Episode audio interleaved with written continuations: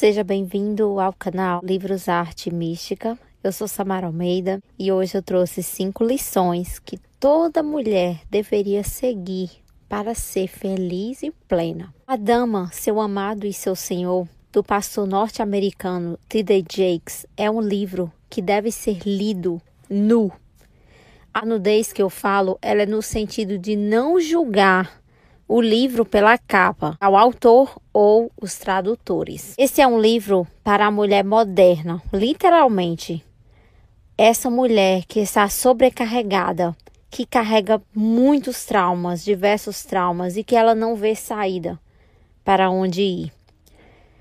Onde não se acha mais capaz de superá-los, não vê graça e cor na vida. Esse é um livro que aproxima a mulher de Deus e ele também nos faz refletir sobre a importância de uma vida consciente com Deus, com o divino.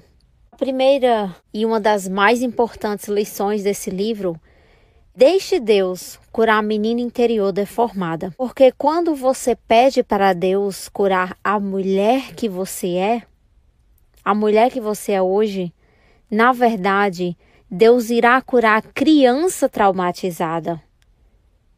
É essa criança, essa menina que carrega todos os eventos passados, todos os traumas passados que alteram na vida atual da mulher.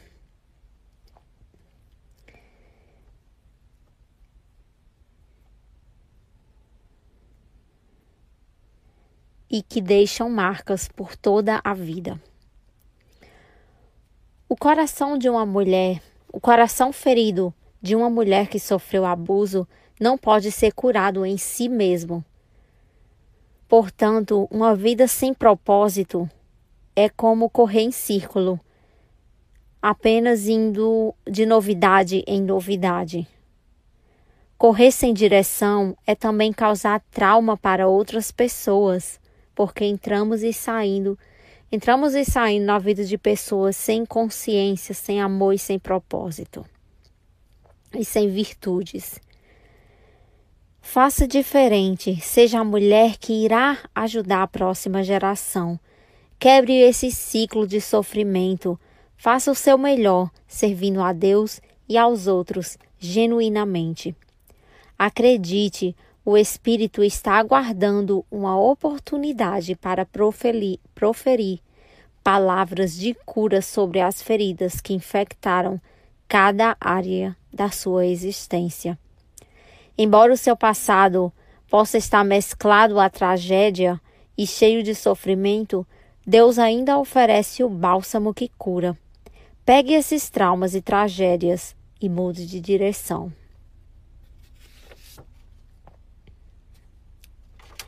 A segunda grande lição desse livro é o amor a si mesma.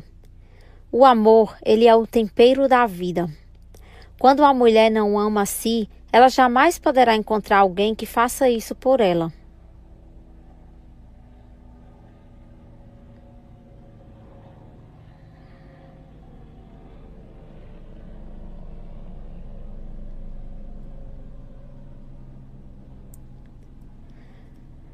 Muito pelo contrário, encontrará pessoas que apoiem a sua imagem desvalorizada. Muitas mulheres têm dificuldade de gostar de si mesmas, porque a sociedade nos pressiona para sermos completamente abnegadas de tudo. Quando isso acontece, somos mutiladas pela massa de pessoas que não permitem a liberdade de nossas próprias opiniões, ou seja, deixamos de reconhecer a nossa identidade, a identidade que Deus nos deu, que Deus deu a você, mulher.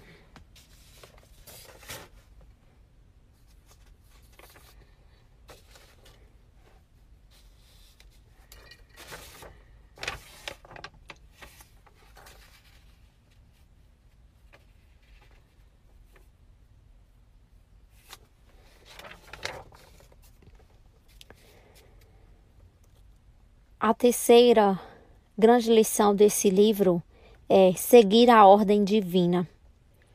Sempre que a mulher sustenta o homem, ela inverte, preste muita atenção, a ordem divina.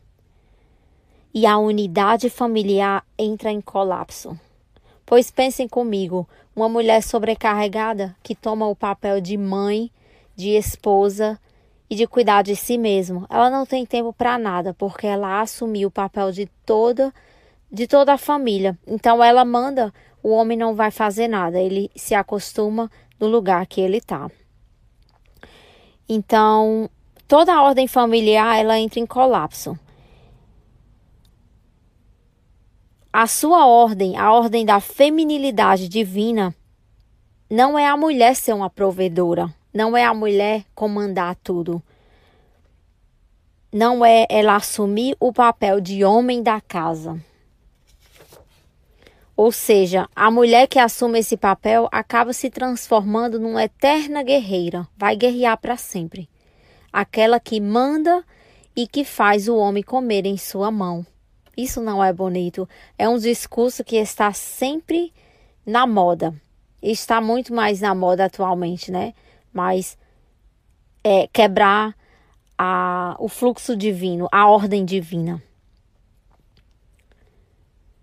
Então, isso faz com que o espírito de seu homem morra, pois ela, pois a mulher assume todas as responsabilidades.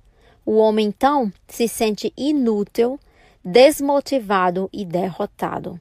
Uma mulher sempre na posição de guerreira afasta não só sua essência de feminilidade, como castra o homem de sua masculinidade.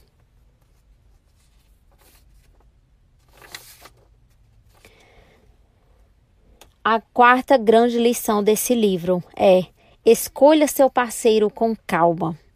Seu parceiro deve satisfazer sua mente, seu corpo e sua alma. Você também precisa sentir atração física por ele, pois o sexo é um dos muitos prazeres do matrimônio e deve ser usufruído. Mas só o sexo não basta. Vocês devem compartilhar da mesma mente, ouvir-se e gostar da companhia mútua ter os mesmos valores e um Deus comum, para que juntos possam tornar um cordão forte. Mas não esqueça, não há nada de errado em ter diferentes pontos de vista, isso é natural. Afinal, homens e mulheres são criaturas diferentes, com diferentes necessidades. E lembre-se, não é sábio competir com seu homem. Quando isso acontece, ninguém sai ganhando. a quinta grande e última lição desse livro para vocês. Tenha uma comunhão eterna com Deus. Nada, nada em sua vida terá êxito ou satisfação se você não tiver comunhão com o Salvador. Nos braços dele é que encontramos restauração.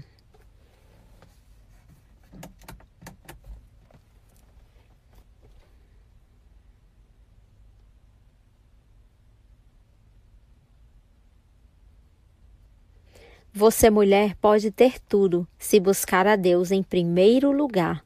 Estar na presença dele é ser plena, em corpo, alma e espírito. A sua arma, entre aspas, secreta é o seu relacionamento com Deus.